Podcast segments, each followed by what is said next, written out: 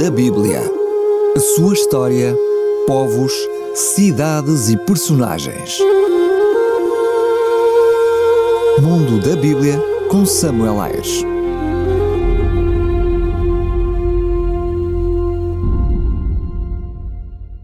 Personagens do Antigo Testamento. Moisés. Moisés foi o libertador do povo hebreu e o seu legislador. O nome Moshe, retirado, em hebreu provavelmente é baseado no nome egípcio Mesh, filho ou nascido de. Este nome fazia parte dos nomes reais egípcios, como os dos faraós Ammoses, nascido de A, o deus lunar, ou Tutmoses, nascido de Tut, o deus escriba.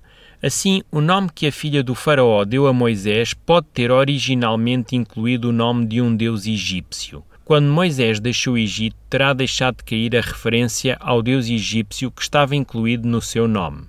Moisés viveu com toda a probabilidade sob a poderosa 18ª dinastia egípcia.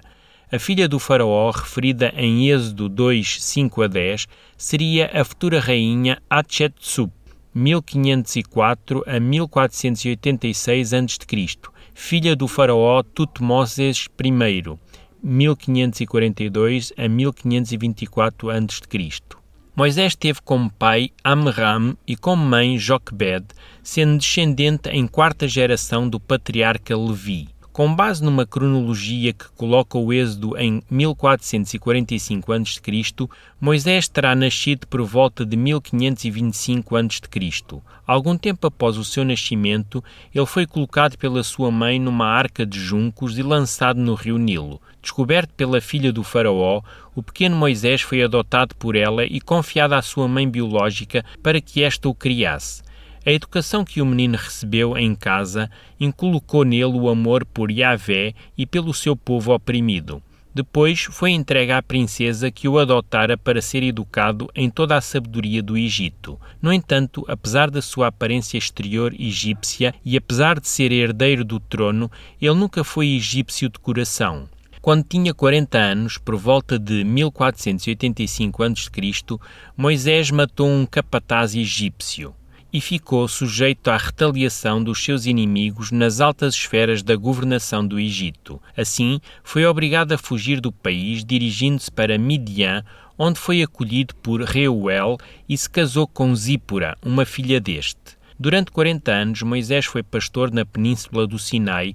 No episódio da sarça ardente, Yahvé manifestou-se a Moisés e enviou-o como libertador do seu povo. Perante o soberano do Egito, provavelmente Amenhotep II, Moisés pediu a libertação imediata de Israel. O faraó recusou e só cedeu quando Moisés, pelo poder de Deus, trouxe sobre o Egito dez pragas destruidoras.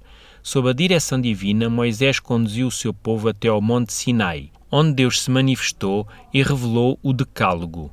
Moisés recebeu também de Deus as leis e os estatutos que deveriam reger a vida dos israelitas e fazer do Estado de Israel uma teocracia. Durante a referida revelação das leis e dos estatutos destinados a orientar a nação de Israel, Moisés recebeu uma visão da glória divina. Ele dirigiu também a construção do tabernáculo do Sinai e escreveu as instruções que Deus lhe tinha dado.